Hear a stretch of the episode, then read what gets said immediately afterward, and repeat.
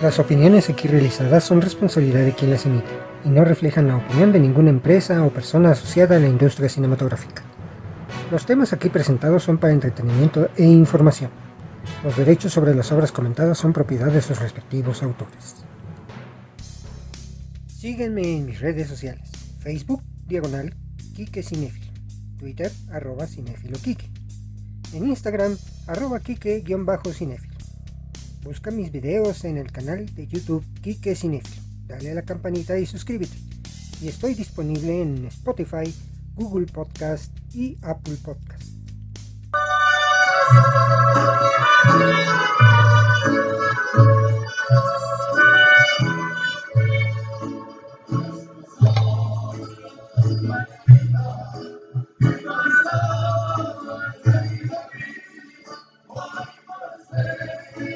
Bienvenidos a Kike Cinefilo, el podcast donde hablamos de cine y un poquito más.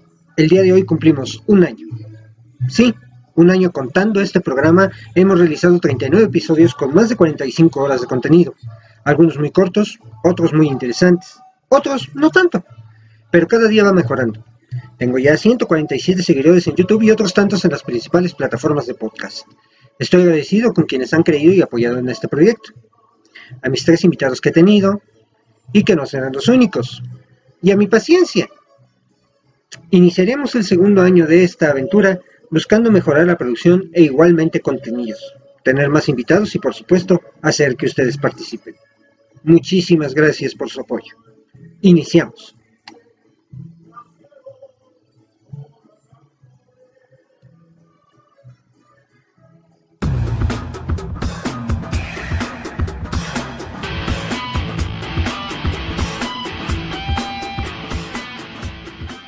El día de hoy hablaremos de un hombre cuya importancia en el cine es indiscutible. ¿Y cómo no? Sin su música no hubiéramos podido tener un encuentro del tercer tipo. Volar en una bicicleta para salvar a tu amigo de fuera de este mundo. Aterrarte al saber que un terrible escualo te acecha. Acompañar a un gran arqueólogo en sus magníficas aventuras.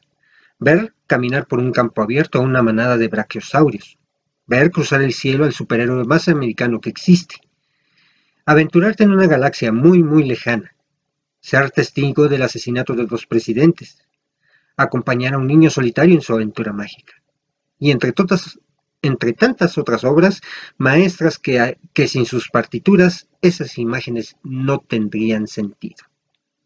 Estoy hablando de John Williams.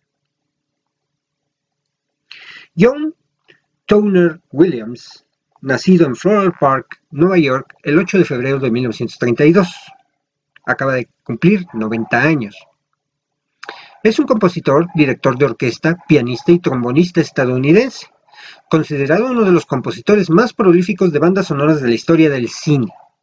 Ha compuesto algunas de las más famosas y reconocibles de todos los tiempos, como Harry Potter, Star Wars, Tiburón, Atrápame si puedes, E.T. el extraterrestre, Superman, Indiana Jones, Parque Jurásico, La lista de Schindler y Home Alone.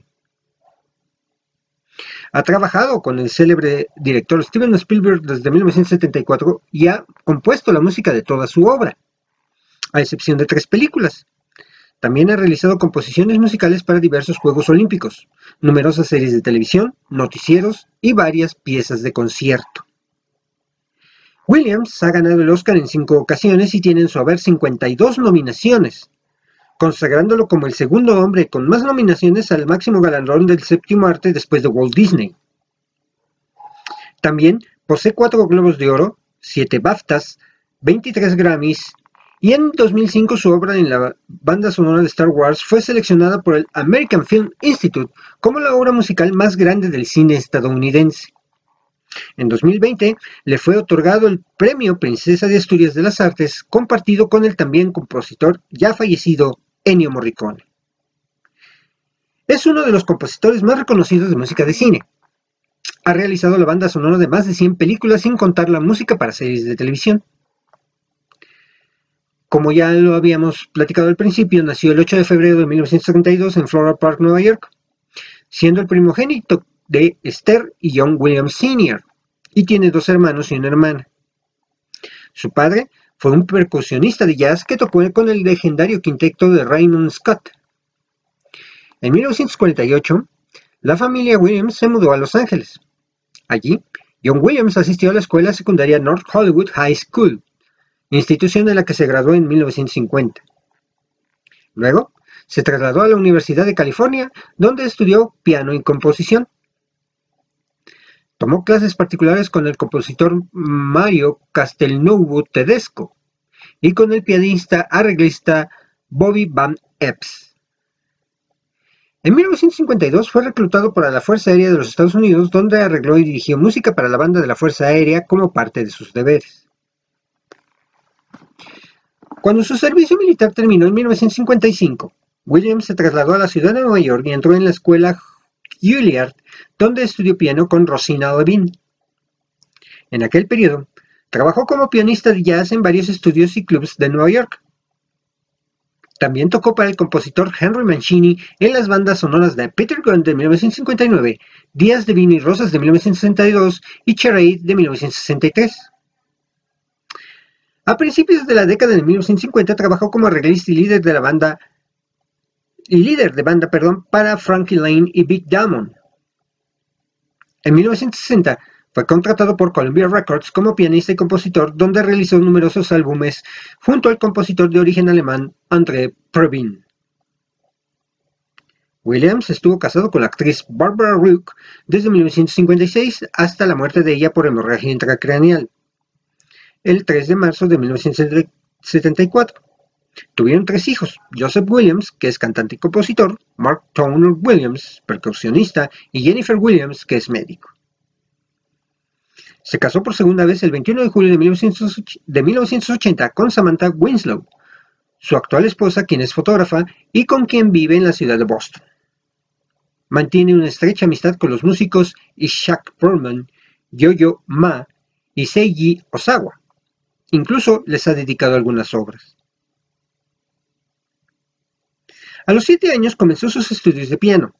Luego, a los diez, su padre estuvo de acuerdo con que, si continuaba sus clases de piano, podía comenzar a estudiar trombón. Posteriormente también aprendió a tocar la trompeta y el clarinete.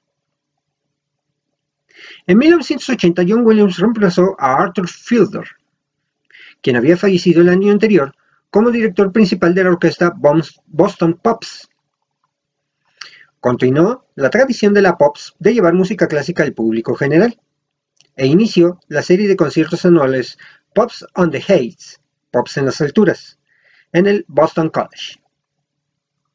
También agregó al repertorio de la orquesta una numerosa cantidad de partituras propias.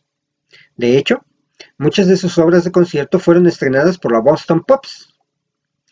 Siguió en este puesto hasta 1993, año en que fue reemplazado por Kate Lockhart. John Williams fue nombrado director laureado de la Boston Pops y la dirige varias veces al año, principalmente durante la temporada de vacaciones y durante una semana de conciertos en mayo. También dirige anualmente la Noche de Películas, tanto en el Boston Symphony Hall como en el Tanglewood, donde suele utilizar el coro del Festival de Tanglewood, coro oficial de la Orquesta Sinfónica de Boston para darle acompañamiento coral a algunas de sus obras. Frecuentemente es director invitado de otras orquestas como la Orquesta Sinfónica de Boston, la Filarmónica de Nueva York, la Orquesta Sinfónica de Chicago y la Filarmónica de Los Ángeles, a la que dirige anualmente para los conciertos en el Hollywood Bowl. John Williams tiene una amplia variedad de composiciones que abarcan bandas sonoras, conciertos, temas para televisión y obras festivas, entre otras. También ha hecho arreglos para varias grabaciones y conciertos. En 2009 compuso una obra, Air and Simple Gifts para la ceremonia de toma de posesión de Barack Obama. Dicha obra fue interpretada por Itzhak Perlman, Yo-Yo Ma, Gabriela Montero y Anthony McGill. En la actualidad, se encuentra trabajando en su concierto para arpa y orquesta. El estilo más común de las composiciones de Williams suele ser descrito como una forma de neorromanticismo principalmente con influencias de compositores del romanticismo alemán como Richard Wagner, Max Steiner y Eric Wolfgang Korngold. Al igual que varios compositores de dicho periodo, principalmente Wagner, hace uso recurrente del leitmotiv, Sus leitmotiv han identificado personajes, por ejemplo, la marcha imperial a Darth Vader, la pieza Gilderoy Lockhart a dicho personaje, objetos como el tema del arca en Raiders of the Lost Ark, criaturas como en Goose, el Fénix en Harry Potter y la Cámara Secreta, el tema del tiburón en la película Tiburón, lugares como el Mar de Dunas en Tatooine de Star Wars, etc. Después de estudiar en la escuela Juilliard, regresó a Los Ángeles y comenzó a trabajar de orquestador en estudios de películas. Trabajó entre otros con compositores como Bernard Herrmann, Morris Stoloff, Adolf Dutch, Miklos Rozsa, Alfred Newman y Franz Waxman. También interpretó la parte de piano en varias bandas sonoras de Jerry Goldsmith, Armand Bernstein y Henry Mancini. A finales de la década de 1950, comenzó a componer bandas sonoras para las series de televisión. Las primeras composiciones musicales que realizó en el cine fueron para películas pertenecientes, al género de comedia, como es el caso del filme How to Steal a Million, protagonizado por Audrey Hepburn y Peter O'Toole. Sin embargo, luego de alcanzar el éxito en 1972 con la banda sonora de La aventura del Poseidón, fue encasillado por las empresas cinematográficas como especialista en la composición de música para películas del género cine catástrofe. John Williams ganó fama por su versatilidad a la hora de componer tanto jazz, música para piano, así como música sinfónica. Tuvo su primera candidatura a los premios Oscar por la música de la película Valley of the Dolls de 1967. Ganó su primer premio, un Oscar a la mejor música, por El violinista en el tejado de 1971. En 1974, recibió la propuesta de Steven Spielberg para componer la música de The Sugarland Express, película en la que Spielberg debutaría como director. Spielberg confió en Williams para proveer a sus películas de los sonidos que deseaba, por lo que, un año después, volvieron a reunirse. Esta vez con motivo de la película Tiburón. Esta exitosa película y su memorable música le valieron a Williams su segundo Oscar, el primero para Mejor Banda Sonora Original, y sus primeros BAFTA, Globo de Oro y Grammy. En el mismo periodo, Spielberg recomendó a John Williams a su amigo y colega George Lucas, que necesitaba un compositor para su ambiciosa película épica espacial Star Wars. Williams empleó una orquesta sinfónica grande, la Orquesta Sinfónica de Londres, a la manera de compositores de la Edad de Oro de Hollywood, como Eric Baldwin Cornwall y Max Steiner. El tema principal se convirtió en uno de los más popularmente conocidos en la historia de las películas de cine. Y temas como el de la princesa Lea y el de la fuerza son ejemplos del uso del leitmotiv. La película y la banda sonora fueron muy populares. De hecho, la banda sonora ha vendido más de 4 millones de copias, haciéndolo uno de los álbumes no pop más exitosos de, en la historia de la grabación. Y la banda sonora sinfónica más vendida de la historia. Con su composición, Williams ganó su tercer Oscar. Durante los siguientes años, compuso la música para películas como Encuentros cercanos del tercer tipo de 1977, Superman de 1941 y Tiburón 2. Luego, fue llamado para componer la banda sonora de la segunda parte de la saga original de Star Wars, El Imperio Contraataca, el en que introdujo la famosa Marcha Imperial como tema para el Imperio Galáctico, y principalmente para Darth Vader. La trilogía concluyó en 1983 con El Retorno del Jedi, siendo composiciones destacadas el tema del Emperador y la celebración Ewok y el final. La llamada colaboración Williams-Spielberg se reanudó con Raiders of the Lost Ark, Cazadores del Arca Perdida, de 1981, lo que le reportó a Williams otra nominación al Oscar con una banda sonora que cuenta con temas tan famosos como Riders March, tema principal de Indiana Jones, la colaboración con Spielberg continuó con otra obra maestra del cine, E.T. el extraterrestre, de 1982, con la cual Williams ganó su cuarto Oscar. Posteriormente realizaron juntos El Imperio del Sol de 1987 y continuaron abarcando desde éxitos de taquilla como Parques Jurásico y Salvando al Soldado Ryan. También tragedias sombrías como La lista de Schindler y Munich, hasta melodramas como Memorias de una geisha. Con la lista de Schindler, John Williams consiguió su hasta ahora último Oscar. Spielberg dijo, para mí es todo un privilegio poder considerar a John Williams como mi amigo. En el nuevo milenio, Williams fue llamado para componer la música de la adaptación al cine de la serie de libros de Harry Potter. Se encargó de la composición de las tres primeras películas de la franquicia. Compuso Hedwig's Theme, pieza característica de la saga que se empleó en todas las cintas. Williams no pudo aceptar el encargo de componer la música para Harry Potter y el Cáliz de Fuego debido a que ya tenía otras cinco bandas sonoras que desarrollar en ese año, las cuales eran Munich, Memorias de una Geisha, La Venganza de los Sith, La Guerra de los Mundos y Superman Returns, en colaboración con John Ottman. Por ello, la música de esa película fue escrita por Patrick Towley. La de Harry Potter y la Orden del Fénix, perdón, quedó a cargo de Nicholas Hopper, como también la de Harry Potter y el Misterio del Príncipe. A pesar de que Williams expresó su interés en componer la música de las dos partes de Harry Potter y las Reliquias de la Muerte, dicha tarea finalmente quedó en manos de Alexandre Desplat. Williams ha compuesto más de 50 piezas más allá del cine y la televisión. Él expresó que, cuando escribo música fuera del mundo del cine siento que puedo ser más experimental. Siento que puedo ponerme a prueba y tratar de no desalentarme por los grandes maestros del pasado.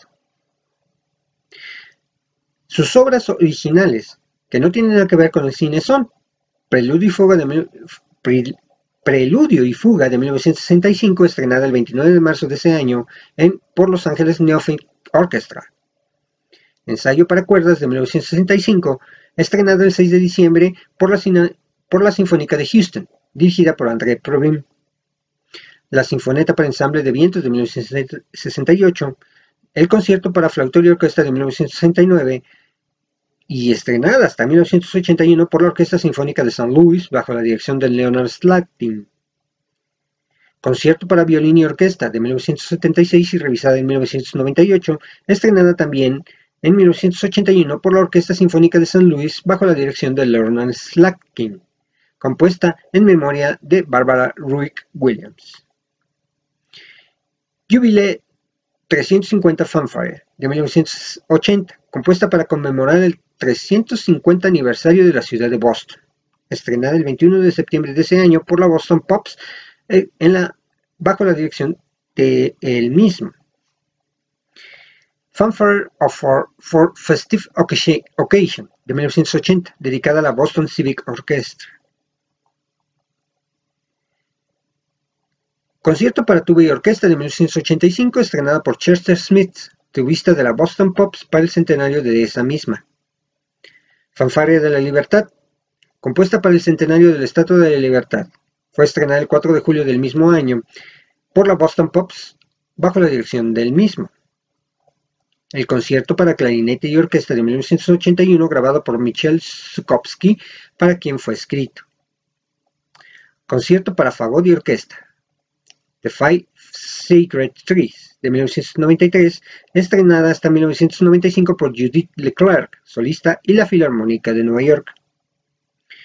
Concierto para cello y orquesta de 1994, estrenado el 7 de julio de ese año por Yo-Yo Ma, para quien fue compuesta, y con la Orquesta Sinfónica de Boston bajo la dirección de este mismo.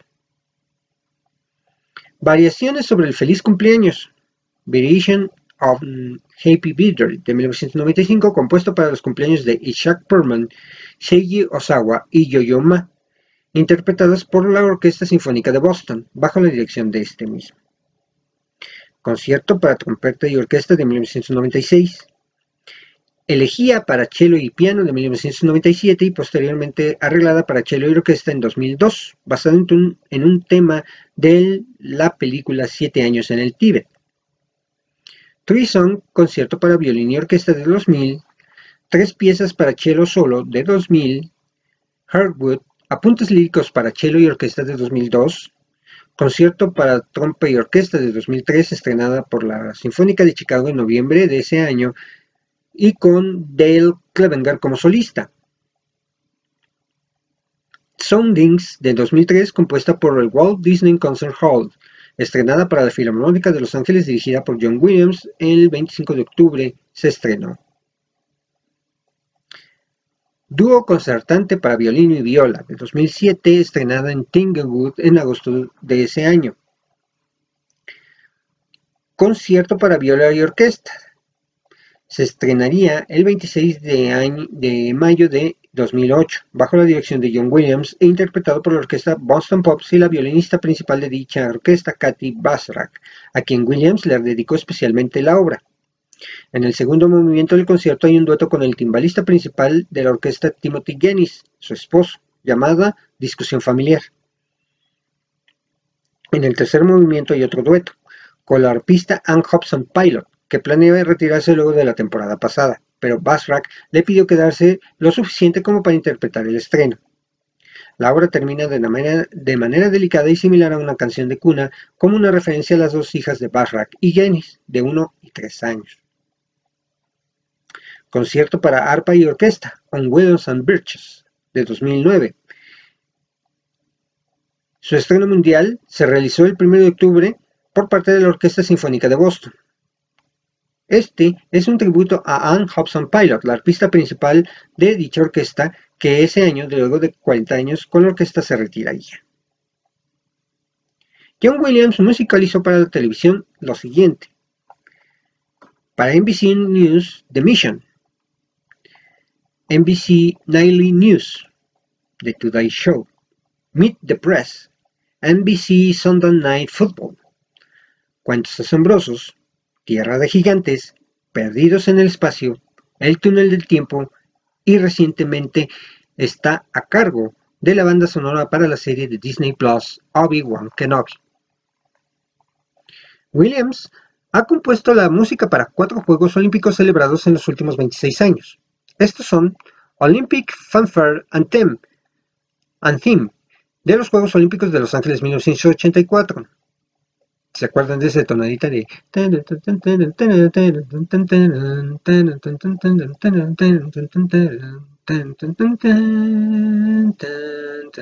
Ese es de él. Obviamente este fue escrito específicamente para la ceremonia de apertura, en una reedición de 1996, la fanfabria de trompetas inicial fue reemplazada por la canción Blogger's Dream, un tema escrito por Leo Anor. Esta versión ha sido la usada desde entonces por la NBC para todas las coberturas olímpicas. The Olympic Spirit para los Juegos Olímpicos de Seúl de 1988 y fue encargado por la NBC Sports para la cobertura televisiva. Summon the Heroes para los Juegos de Olímpicos de Atlanta de 1996 y escrita en conmemoración del centenario de los Juegos Olímpicos Modernos, estrenada el 19 de junio de ese año. La obra destaca por el imperante uso de las secciones de metal y viento y dura aproximadamente, aproximadamente 6 minutos. Call of the Champions para los Juegos Olímpicos de Salt Lake City de 2002. A lo largo de su carrera cinematográfica, John Williams ha ganado un total de 5 premios Oscars y 4 premios Globos de Oro. Ha sido nominado en 21 ocasiones a los Globos de Oro y 59 veces a los premios Grammy. Con sus 52 nominaciones a los premios Oscar, es la persona viva que más veces ha optado a este galardón y la segunda persona más propuesta como candidata a los premios en historia de la Academia. La primera es Walt Disney con 59 candidaturas. Asimismo, John Williams es quien ha competido más veces contra sí mismo en una misma categoría de premios de la Academia. De sus candidaturas al Oscar corresponden a la categoría de Mejor Música y las cinco restantes a la categoría de Mejor Canción Original. De hecho, las cinco estatuillas que ha ganado pertenecen una a la mejor música adaptada en 1971 con El violinista en el tejado y cuatro más por la mejor música original, Tiburón de 1975, Star Wars de 1977, E.T. el extraterrestre de 1982 y La lista de Schindler de 1993. La música que compuso para La Guerra de las Galaxias fue elegida por el American Film Institute en el 2005 como mejor banda sonora de película norteamericana de todos los tiempos en una lista conformada por 25 piezas musicales. En esa misma lista, la música de Tiburón alcanzó la sexta posición y la de la decimocuarta. Le fue concedida la Medalla Nacional de las Artes en el 2009. En el 2003 recibió la Orden Olímpica, el más alto honor del COI por sus contribuciones al movimiento olímpico. Ingresó en la Academia Americana de las Artes y las Ciencias en 2009. En 2020 Fue galardonado con el premio Princesa de Historia de las Artes junto con el fallecido Ennio Morricone. Y en orden alfabético les mencionaré todas las películas que cuentan con partitura de John Williams. 1941. Inteligencia Artificial. The, Accidental Tourist. Adiós Mr. Chips. Película de 1969, la versión de 1969. Always. Amistad. Atrámpame si puedes. La aventura del Poseidón. Las aventuras de Tintín, el secreto del unicornio. Las aventuras de Tom Sawyer. De BFG. La batalla de Midway. Las brujas de Eastwood. Las cenizas de Ángela. Encuentros cercanos del tercer tipo. Conrad. Daddy's Gonna Hunting. Dark Basketball. Domingo Negro, E.T. el extraterrestre, The Sinction, El Valle de las Muñecas, Family Plot, La Furia, La Guerra de los Mundos, versión del 2005, Harry Potter y el prisionero de Azkaban, Harry Potter y la Cámara Secreta, Harry Potter y la Piedra Filosofal, Herb Home Alone, Home Alone 2, Lost in New York, Hook, How to Steal a Million. Imágenes. El Imperio del Sol. Indiana Jones y el Templo de la Perdición. Indiana Jones y el Reino de la Calavera de Cristal. Indiana Jones y la Última Cruzada. JFK. La lista de Schindler. La ladrona de libros. Lincoln. Memorias de una geisha. Minority Report, Múnich. Nacido el 4 de julio. Nixon. Known but the Brave. Parque Jurásico. El Patriota. Perdidos en el espacio. Perdidos en el espacio, la serie de televisión. Esta no iba aquí. Permiso para amar hasta medianoche. Se presume inocente. Riders of the Lost Ark. Risas y lágrimas. The River. Road to Paloma, Sabrina, película de 1995, Saving Private Ryan, El Señor de Hawái, Sleepers, Stanley and Iris, Star Wars Episodio 1 La amenaza fantasma, Star Wars Episodio 2 El ataque de los clones, Star Wars Episodio 3 La venganza de los Sith, Star Wars Episodio 4 Una nueva esperanza, Star Wars Episodio 5 El imperio contraataca, Star Wars Episodio 6, El regreso del Jedi. Star Wars Episodio 7, El despertar de la fuerza. Star Wars Episodio 8, Los últimos Jedi. Star Wars Episodio 9, El ascenso de Skywalker. The Sugarland Express. Superman, la película. La terminal película de 2004. Terremoto. The Long Goodbye. The Lost World Jurassic Park. The Post. Tiburón. Infierno en la Torre, The Tower in Inferno. Vida de un estudiante, El violinista del tejado y War Horse. Y ahora nos adentraremos un poco en los cinco soundtracks más conocidos del autor. Tiburón. En 1967, después de haber trabajado en capítulos unitarios de series como La isla de Gilligan, Perdidos en el espacio, El túnel de tiempo y Tierra de gigantes, y haber compuesto la música para 16 películas, Williams obtuvo su primer gran trabajo al adaptar la música de la película El Valle de las Muñecas, Valley of the Dolls, compuesta originalmente por André y Doreen Previn. Por dicho trabajo, Williams consiguió su primera nominación al Oscar en la desaparecida categoría de Mejor Adaptación o Tratamiento de Música en una Película. Después siguieron Goodbye Mr. Chief, nominada al, Oscar en mejor a la mejor música en un musical. The Rivers, nominada al Oscar a mejor música en una película. El violinista en el tejado, Fiddler on the Roof, por la que ganó su primer Oscar. Y Mayas, nominada al Oscar como mejor música dramática. Y La aventura del Poseidón, por la que también fue nominado al Oscar. Su trabajo en dicha película, una de las máximas exponentes del cine de desastre, un género que se mantuvo en boga durante la década de los 70, llamó la atención de un joven entusiasta que estaba levantando su primera película, Steven Spielberg. Tras conocerse, Williams aceptó hacer la música de The Sugarland Express, ópera prima de Spielberg.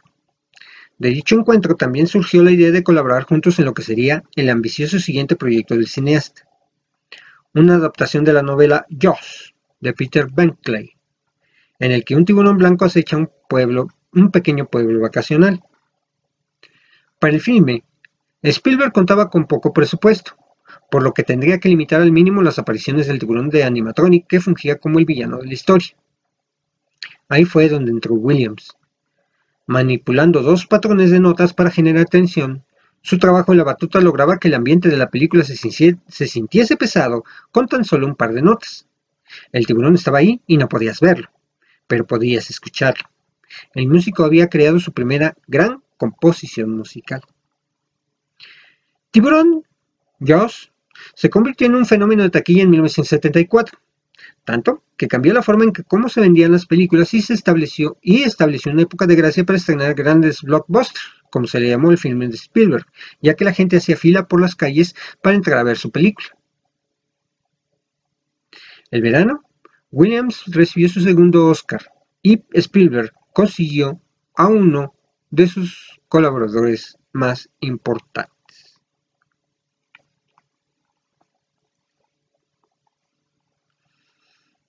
Encuentros cercanos del tercer tipo. De hecho, la estrecha relación de trabajo que Spielberg y Williams habían creado volvió indispensable una reunión en el siguiente proyecto del director. Encuentros cercanos del tercer tipo. Close Encounters of the Third Kind. Un drama sobre los primeros acercamientos que un grupo de científicos militares y civiles tienen con entes de más allá de este planeta. Para el filme, que Spielberg había perfeccionado con guionistas como Paul Schrader y Matthew Robbins, el director requería de un complejo trabajo musical que no solo acompañara a la historia, sino que se convertiría en parte importante de la estructura del filme. Al ser la única forma de comunicación entre los humanos y los extraterrestres, que habían descendido sobre una colina en aparente son de paz. Para lograr lo que se pedía, Williams trabajó, trabajó junto a Spielberg por casi dos años, configurando un sistema en cinco notas que funcionara como una especie de lenguaje de comunicación. Además, el músico recurrió al uso del lenguaje de señas para crear un sistema de movimientos musicales. El resultado es una de las escenas más emotivas de la última mitad del siglo XX. Es tan funcional como sorprendente.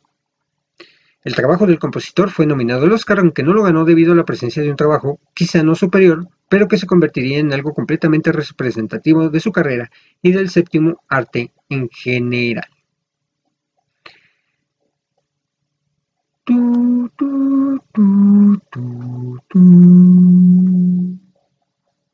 Al final de, de, darles toda la información de Williams, voy a dar mis opiniones acerca de todas estas películas. No podíamos dejar fuera hablar más acerca de la guerra de las galaxias. Un antes y un después en la historia del cine. Star Wars fue eso. Y mucho más. No solo innovó en el rubro de los efectos visuales, marcando tendencia e influenciando a los futuros cineastas y técnicos, sino que introdujo un cambio fundamental para entender lo que vino después en el universo de la música de cine. Dos de las mentes creativas más importantes de la historia de la industria cinematográfica se cruzaron de manera providencial en 1977 para conformar una leyenda. George Lucas y John Williams. Ellos formaron un binomio que cambiaría para siempre la historia del cine. Nada, pero nada sería igual a partir de la Guerra de las Galaxias. Y la música de Williams sería el elemento fundamental para que el éxito de la película haya tenido la envergadura que tuvo, e incluso también para su existencia. Es bien conocida la triste peregrinación de George Lucas con el guion de Star Wars bajo el brazo recorriendo los estudios de Hollywood que le rechazaban una y otra vez el proyecto. La película que Lucas quería rodar era un clarísimo homenaje a un subgénero de la sci-fi conocido como space opera, que trasladaba el espíritu naif de las novelas de aventuras medievales o de caballería al ámbito fantástico de la ciencia ficción. Y ya tenía sus referencias en el cómic con Flash Gordon, por ejemplo, y en el cine con los seriales de ese mismo personaje o The Buck Rogers, entre otros. Cuando finalmente Alan Ladd Jr. de la 20th Century Fox aceptó la propuesta demostrando ser un visionario, el infierno de Lucas no solo no llegó a su fin, sino que sí que no hizo más que comenzar. La preproducción y el rodaje de la película fueron una sucesión ininterrumpida de obstáculos, trabas, peleas y frustraciones. El estreno de la Guerra de las Galaxias estaba originalmente previsto para las Navidades de 1976 pero tuvo que aplazarse por diversos motivos y se reprogramó para mediados de 1977. A esas alturas, Lucas ya estaba resignado a lo que temía iba a ser un fracaso descomunal. Sin embargo, casi como lo sugiere el subtítulo que la película ostentaría tiempo después de su estreno, A New Hope, un día amaneció con una nueva esperanza.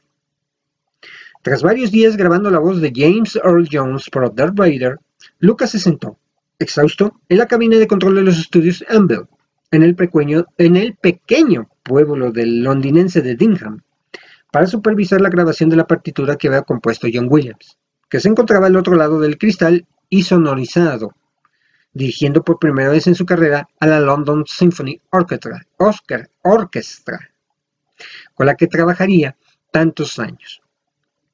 Participaron 86 músicos, distribuidos en 26 violines, 10 violas, 10 chelos, 6 contrabajos, 11 maderas, 8 trompas, 4 trompetas, 3 trombones, 2 tubas, 2 arpas y 4 instrumentos de percusión.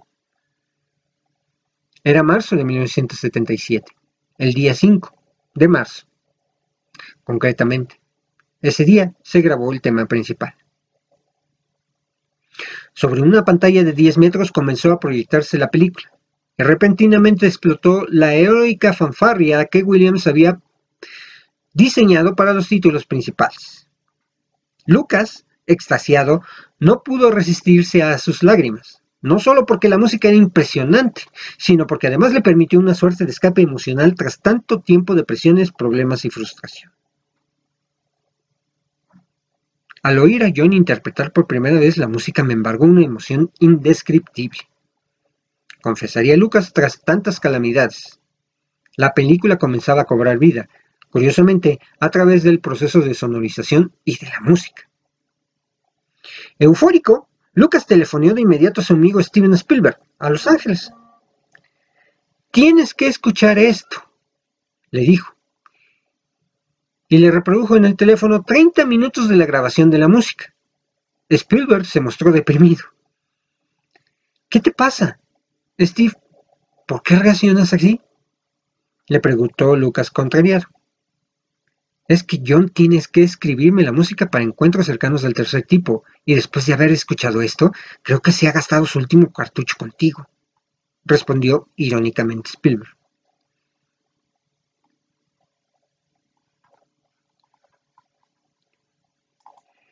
Cuenta la leyenda que fue Steven Spielberg el intermediario que reunió a George Lucas y John Williams. Cuando se le recomendó para componer la música de Star Wars, pues había hecho un trabajo extraordinario para él escribiendo la banda sonora de Tiburón. Lo reunió en su pequeña oficina de los estudios Universal antes de comenzar el rodaje. Es una especie de película espacial, le comentó escuetamente Lucas al compositor. ¿Te gustaría hacer la música? Me encantaría, le respondió Williams había nacido una relación que daría enormes frutos. Nacía también el germen de una de las obras musicales más importantes y trascendentales de la historia del cine. Varios meses después, terminado el rodaje, se volvieron a encontrar, esta vez en la casa de Lucas en San Anselmo. Durante tres días vieron la película en una moviola, debatiendo y definiendo cómo y dónde debía insertarse la música que Williams tenía que componer. Lucas tenía decidido muy de antemano, eso sí, que no quería música electrónica sino algo clásico y sinfónico, más cercano al tradicional cine de aventuras. Quería alejarse de las experimentaciones musicales que se habían dado en el cine de ciencia ficción, como la atonalidad exacerbada por Jerry Goldsmith en El planeta de los simios de 1968, o Leonard Runsman en Fantastic Voyage de 1966, o los sonidos electrónicos generados por Louis y Bebe Baron para el inolvidable Planeta Prohibido de 1954. Williams no estaba muy convencido de ello al principio. Pensaba que una música más moderna y accesible al público era lo que necesitaba la película. Pero Lucas se mantuvo, se mantuvo irreductible, y qué bueno. George pensaba que la película era tan original y diferente en sus orientaciones físicas, criaturas desconocidas, lugares nunca vistos y sonidos nunca antes escuchados, que necesitaba cierta familiaridad emocional en el nivel musical explicaba Williams en la edición discográfica de la banda sonora. No quería música electrónica ni concreta, sino más bien establecer una dicotomía entre las imágenes y un lenguaje musical decimononónico, romántico y sinfónico.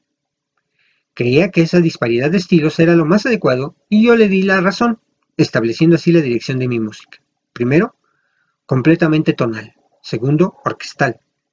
Ahí tengo que concederle todo el mérito a George, a su idea de hacer la música sólidamente tonal y claramente melódica, acústica en vez de electrónica.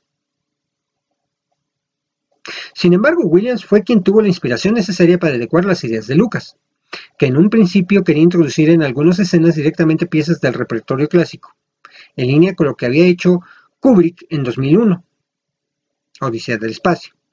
Incluso le mostró paisajes o pasajes de la cinta en los que había insertado, a modo de temp tracks, piezas clásicas de Wagner y Debrock para ver cómo quedaban.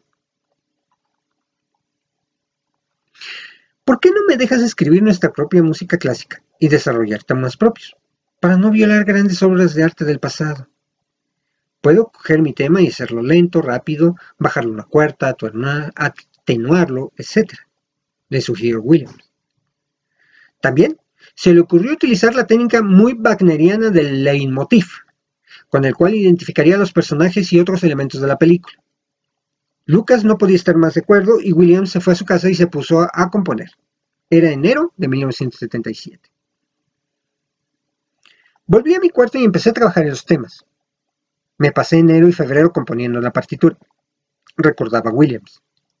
Así, compuso un tema heroico para Luke Skywalker, otro lírico para la princesa Leia basado en una flauta, un motivo cálido y sereno para Obi-Wan Kenobi, que, apoyado en el corno inglés, se entrelazaría con el de la fuerza, ese poder misterioso que dominan los Jedi, y otro tema para la estrella de la muerte, y los fue combinando en la partitura. George me pidió utilizar el tema de Ben en cuanto lo escuchó. Originalmente yo había grabado aquella escena con el tema de Luke, pero cuando escuchó el otro dijo, ¿podrías poner ahí el tema de Ben? Le gustaba más para aquella escena por alguna razón. Es complicado explicar el por qué. Es completativo y reflexivo, y funciona realmente bien. Creo que tengo que decir que él definitivamente tenía la razón. El resultado de todo ese trabajo fue un score soberbio que conformaba con extrema calidad todo lo que Lucas había imaginado y al mismo tiempo era un homenaje a la época de oro de la música del cine y de sus más célebres compositores, Conwell, Waxman, Tomkin, Rosa, Steiner, Newman. Todos ellos se veían reflejados en la wagneriana partitura de esta aventura espacial. Williams, que había trabajado como pianista y orquestador adicional para varios de ellos, se dejó influenciar por bandas sonoras como la del Capitán Blood, Ivanhoe y La novia de Frankenstein. También por la música de Tchaikovsky, Strauss, Stravinsky, William Walton y por supuesto Wagner.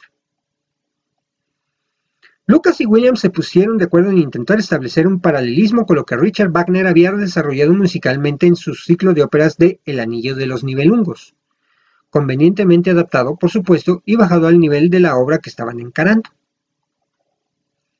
También se observa la influencia clara del tema Morse de los planetas, del compositor británico Gustav Holst, y quien el tema principal de Star Wars guarda. A su vez, ciertas concomitancias con las primeras notas de la obertura de King's Road, Abismo de Pasión de 1952, de Eric Wolfgang Conwell, algo que había sido objeto de críticas y sospechas de plagio. cuando en realidad es escasísima la similitud musical y por supuesto muy evidente que Williams ha tenido esa pieza como modelo e inspiración. Personalmente me siento muy ligado a la música de Cornwall. Cuando George Lucas me pidió que escribiera un tema para Luke que fuese a un tiempo heroico y de esencia idealista y fuese presentado en forma de fanfarria, asocié en mi mente el heroísmo de Cornwall, el idealismo de House y las fanfarrias de Elgar.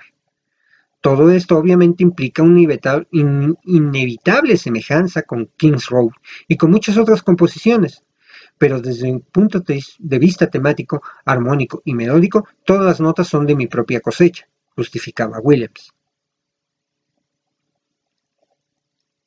Por cierto que es muy fácil verificar la conexión con el compositor clásico inglés Edward Elgar, con solo escuchar el fastuoso tema de Throne Room, que acompaña las confiables escenas finales de la película. Williams lo recordaba así. La presentación de las medallas es un tema al que le tengo mucho cariño. Es una especie de detalle, tierra de esperanza y gloria. Es casi música de coronación, en serio. ¿Qué es lo que la escena parecía necesitar? También es posible detectar reminiscencias de las piezas Crown Imperial de 1937 y Orb Spectre Coronation March de 1953 de Sir William Walton. Diametralmente opuesta es la concepción popular y pegadizo tema Cantina Band de raíces cercanas al swing, más tradicional, uno de los temas más queridos por los fans de la saga. Williams compuso dos versiones, pero fue la primera en la que se incluyó en la edición discográfica original. La segunda apareció en una reedición posterior. George encontró un disco que le gustaba, lo utilizó para la pista de audio provisional y filmó con aquello. Lo que me dijo fue, ¿Puedes imaginar estas criaturas en un siglo futuro que han encontrado un viejo disco de swing de Benny Goodman en una cápsula temporal o debajo de una piedra? ¿Puedes imaginar cómo sería la idea distorsionada de cómo tocar aquello? Eso es más o menos lo que traté de hacer, explicó Williams. El día que Lucas escuchó la música de Williams por primera vez en el estudio de grabación fue el más feliz de todos los que había vivido desde que iniciaba su ambicioso proyecto. Los estudios Anvil elegidos por el propio Williams para grabar la partitura eran los más populares y requeridos de Inglaterra. Williams había grabado allí su música para la TV para la TV movie Jane Eyre, con la que ganó el Emmy en 1972, y la del violinista en el tejado, con la que ganó el Oscar a la mejor música adaptada ese mismo año. Se sentía como en su casa, pero nunca había utilizado una orquesta sinfónica como la London. Ninguno de mis, cercanos, de mis encargos había coincidido con la disponibilidad de una orquesta ni con la necesidad de utilizar una. En este caso queríamos un sonido sinfónico y estábamos en Londres donde hay grandes orquestas disponibles, comentó Williams. En total, se llevaron a cabo 14 sesiones durante 7 jornadas con la London Symphony Orchestra. Lo habitual era que cada sesión se dividía en dos periodos de trabajo de 3 horas cada uno, uno a la mañana y otro a la tarde. Fue duro para todo el mundo es mucha concentración. Con los descansos para comer, termina siendo un día de trabajo de unas 12 horas, explicó el compositor. Del resultado final de 42 horas de cinta grabada se rescataron 88 minutos para insertar en el film y 74 minutos fueron seleccionados para la edición discográfica de la banda sonora que se publicó en un álbum doble. La extraordinaria banda sonora creada por John Williams cambió la historia de la música cinematográfica y ganó todos los premios posibles, incluido el Oscar a la mejor música original. Tras el primer pase, el compositor tuvo claro, y el que no tiene claro la sida soy yo, porque se me atoró el prompter, pero ya, caminó. El compositor tuvo claro que había generado algo importante, Millones de personas fueron al cine. Era estimulante oír a la gente silbar tus melodías. El álbum se convertiría en, en un álbum bestseller y la tirada inicial de 10.000 copias se agotó rápidamente, obligando a nuevas ediciones que resultaron en más de 4 millones de discos vendidos. Lucas había logrado llevar adelante un proyecto en el que nadie creía, al principio, y había defendido su idea de dotarlo de un sonido clásico, de recuperar el sinfonismo de la época dorada de Hollywood y otros elementos más. El talento de Williams demostró que la calidad y la elegancia de la música sinfónica podía exceder el marco de concierto, podía popularizarse y configurar un éxito comercial. Si se sabía cómo hacerlo, por supuesto. Así como tratar el pasado para que, para que incida en el presente, aún bebiendo de la ópera y empleando el leitmotiv como herramienta primordial. Era algo que absolutamente era impensable hasta ese momento. Y muchos de los que compraron entusiasmados aquella primera edición de la banda sonora en vinilo no habrán sido muy conscientes de que estaban comprando música clásica, empaquetada en un envoltorio de lujo y renovada, que escondía los sonidos de Holst, Elgar y Wagner. Uno tendría que remontarse a los tiempos de Congo y Steiner para encontrar un, un despliegue de orquestación sinfónica como el que Williams dispuso para Star Wars. Y nadie podía imaginar siquiera que en la época en que las masas se contoneaban al son de la música disco, un vinilo puramente sinfónico se convertiría en el más vendido de la historia. Incluso, varios de los temas de la banda sonora serían notablemente adaptados a la música disco y funk, como Star Wars and Other Galactic Funk del célebre del Domenico Monardo, conocido como Meco. De hecho, mi mamá tenía ese disco. Ojalá y lo encuentre, ojalá y no lo haya tirado, porque ese disco ha de valer, era uno de, los sencillos de 45 RPM. Voy a buscarlo. Este disco de Meco fue lanzado a finales de 1977 y llegó al número uno. Los discos de música clásica experimentaron un inusual incremento de ventas. Williams había conseguido lo que ningún otro compositor había logrado en siglos, la aceptación popular de la música instrumental, y con ello contribuyó a promover el interés masivo por la música sinfónica, y también por música de cine. Había construido un puente entre el pasado y el presente, con la argamasa musical de la saga de la Guerra de las Galaxias y como, si esto fuera poco, había salvado la película. La había sacado del abismo en que se encontraba su producción, insuflando nuevos ánimos a un alicaído George Lucas. Roberto Cueto, un, periodista especializado, escribió con acierto lo que personalmente no hubiera podido expresar yo mejor sobre el score de Star Wars. Un espléndido, monumental, colorista fresco musical que apoya, refuerza a la perfección el tono lúdico aventurero del filme y que sirve además para establecer el necesario vínculo emocional con el espectador como para que éste se interese por las vicisitudes de los personajes, como hizo en su día Cromwell. Williams supo encontrar el sonido justo para un mundo de fantasía y aventura, su música es perfectamente funcional y lo suficientemente efectiva como para no precisar más coartadas de tipo intelectual.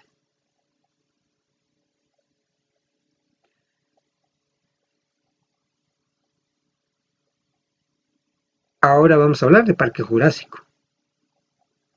Entre 1978 y 1993, John Williams había ya trabajado en 29 títulos, incluyendo Superman, El Imperio Contraataca, el Indiana Jones y los Cazadores de la Arca Perdida, Etel Extraterrestre, por la que recibió su tercer Oscar, El Imperio del Sol, Mi Pobre Angelito y JFK. Eh, y por todos esos títulos recibió nominaciones al Oscar.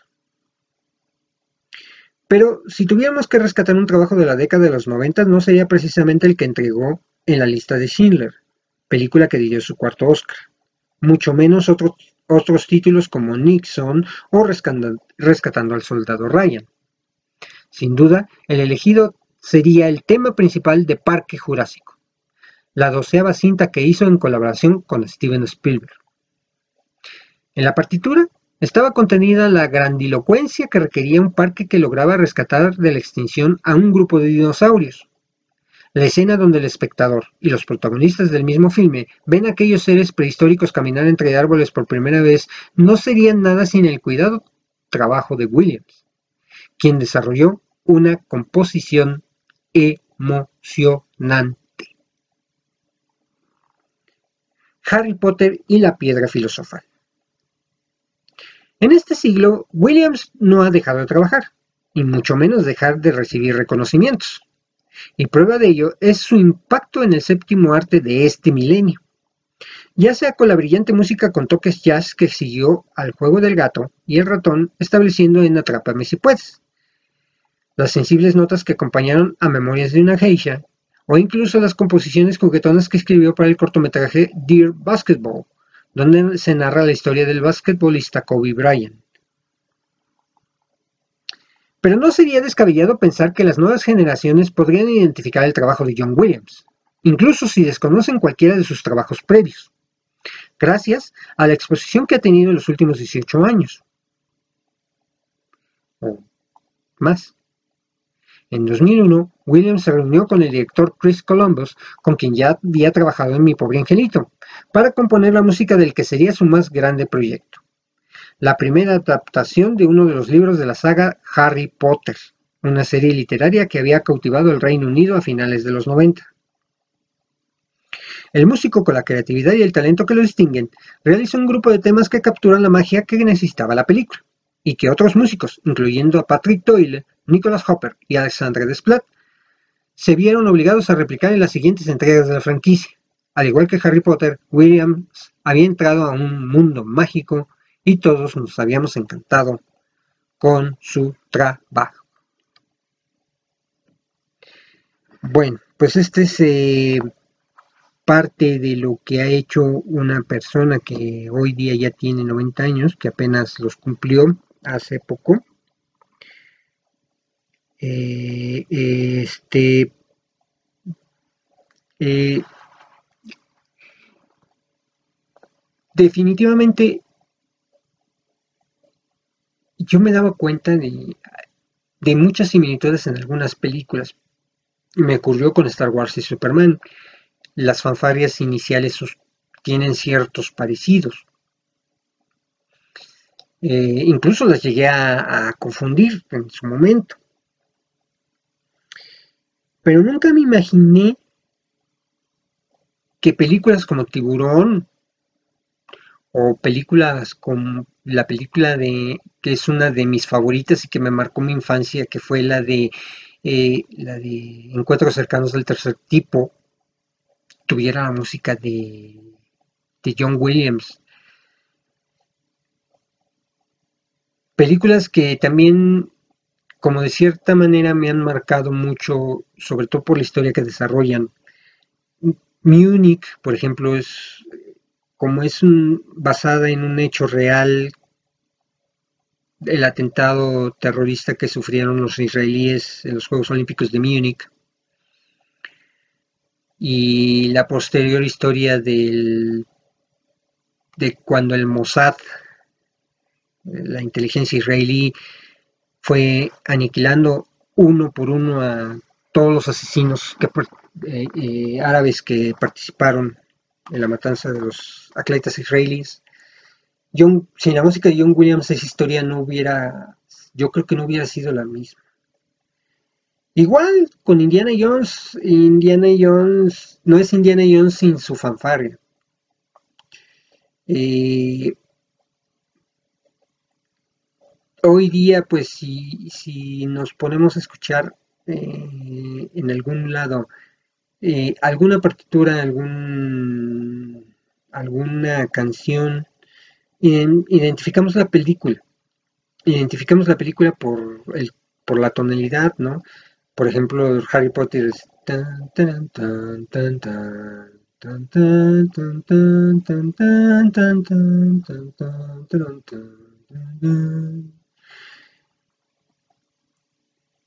Debo de reconocer que hasta antes de esta investigación que hice para este podcast, yo ignoraba que series que yo veía de niño como Tierra de Gigantes, este, El Túnel del Tiempo, habían sido musicalizadas por John Williams.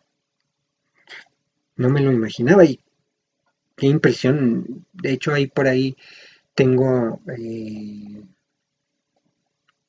las temporadas de Tierra de Gigantes y el túnel del tiempo y la verdad es que las voy a revisitar para, para escucharlo.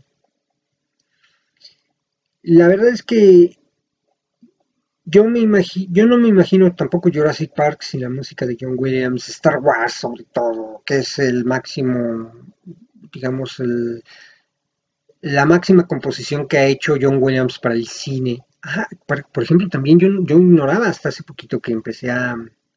Yo he visto miles de veces esa película y nunca... Y es que anteriormente los títulos no eran muy... Muy, ¿cómo diré?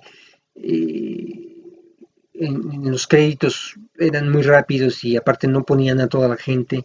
Entonces seguramente o está muy escondido el nombre de John Williams por ahí.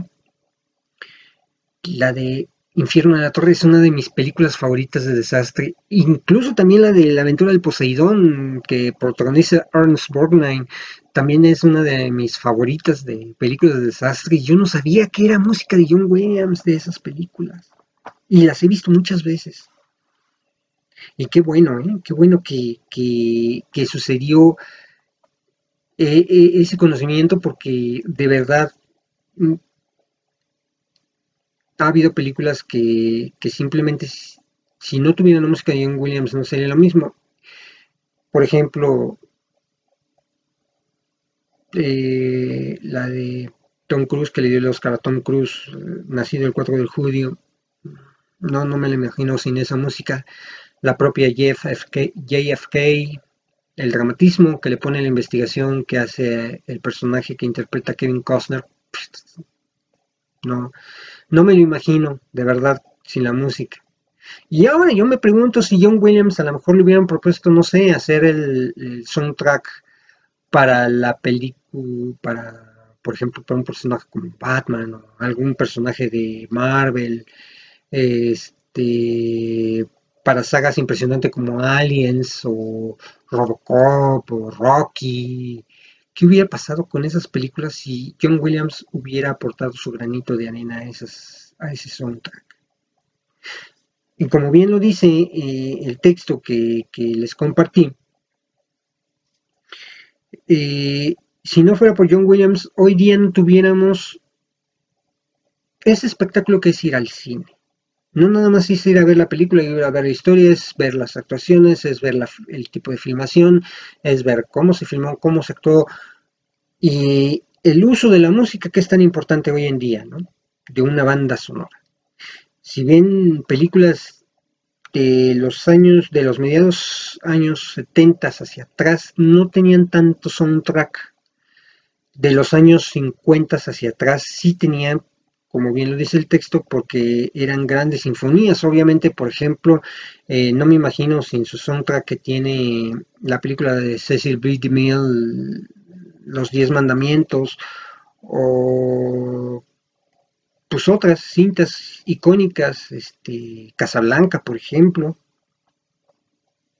Y hoy día, pues por supuesto que ha tomado mucha importancia eh, la sinfonización de, de la banda sonora hay películas que única y exclusivamente utilizan esa música, como en el caso de Star Wars, no hay otra música más allá de la que John Williams ha producido y ha compuesto para, para esas cintas. Y la importancia que tiene John Williams a nivel internacional, porque ha sido autor de temas emblemáticos para los Juegos Olímpicos, eh, híjole, también, pues qué gran contribución, ¿no? Y además, una excelente persona. Hace poco vi en YouTube, búscanlo, y de hecho, a ver si la lista de, reproducción, ahorita les voy a platicar un poquito de eso, este, le, hay un, digamos, este, un homenaje que le hacen sus amigos a John Williams. Hay que verlo, y por supuesto, pues, ¿qué más les digo? Son, son cosas muy icónicas, de verdad. Y por eso también, para mí es muy importante tener esa experiencia del cine en mi casa. Tengo un equipo de sonido que me permite disfrutar de la película. Porque no nada más es verla en la tele. Hoy día la tecnología ha superado mucho. Eh, las condiciones, incluso hasta de los cines. las propias pantallas ya, ya vienen equipadas con Dolby Atmos y muchas cosas y ya no necesitas tener tantas bocinas como para reproducir un audio espectral. Entonces, este, eso hace que nosotros disfrutemos de, de una película. Continuamos. Gracias por estar aquí.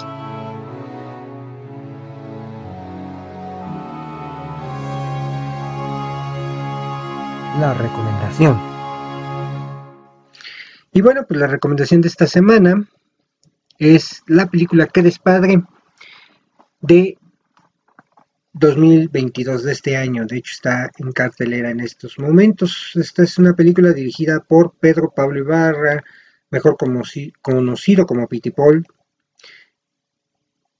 Cuenta con un guion de Adriana Pelusi y Rafael Gaitán. La música está a cargo de Raúl Bici y la fotografía a cargo de Juan Pablo Ojeda. La protagonizan Mauricio Ockman, Fiona Paloma, Sandra Echeverría, Héctor Suárez, Ana Claudia Tarancón, Mauricio Barrientos, Pali Dauval, Diana Bracho, Emilio Guerrero y Juan Diego Covarrubias.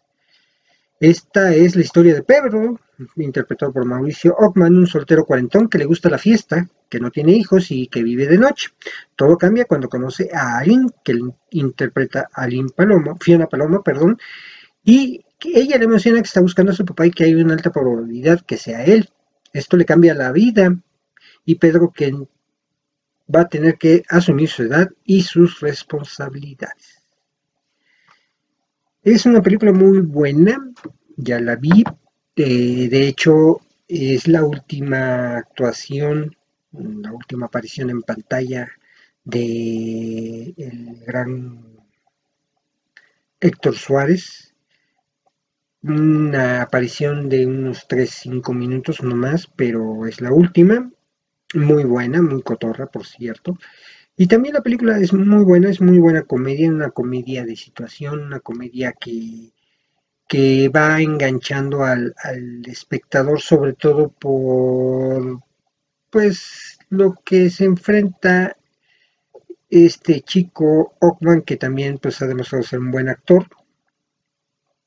Y yo les sugiero que la vayan a ver porque la verdad es muy buena. Eh, hay varios enredos que a final del camino pues terminan siendo eh, todo lo que al principio lo eh, terminan siendo todo lo contrario que lo que al principio conocíamos del el personaje interpretado por Mauricio Ockman llamado Pedro. De verdad se las recomiendo mucho.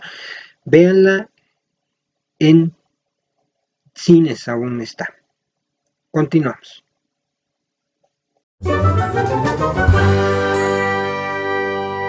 La frase cinematográfica. La frase cinematográfica de esta semana es E.T. teléfono, mi casa. ¿Les digo quién lo interpreta o ya saben quién lo dice? Así les digo, ¿verdad?